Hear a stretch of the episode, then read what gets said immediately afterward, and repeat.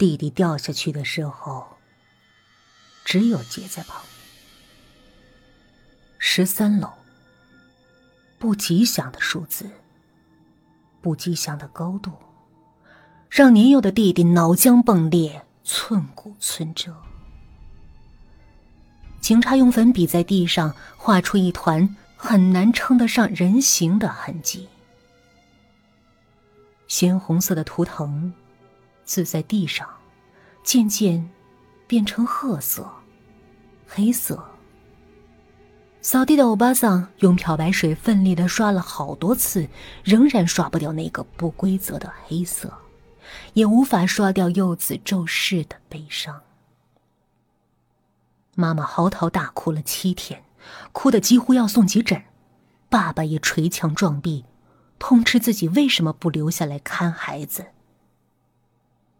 但除了悲伤，这件惨剧还弥漫着诡异的色彩。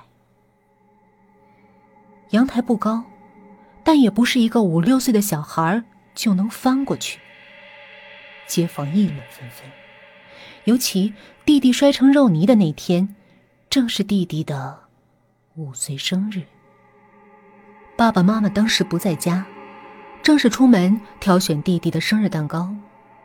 原本应该喜气洋洋庆祝一番的日子，却只能点上两根白蜡烛。当时有个老婆婆，她把弟弟丢下去的呀。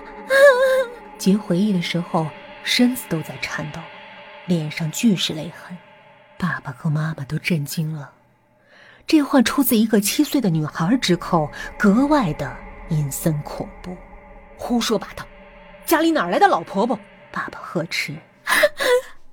那老婆婆穿着黑色的黑色的袍子，长得长得好像……杰哭得好厉害，他指着家里神桌上的。那张照片，妈妈大惊，立刻把杰抱到了怀里。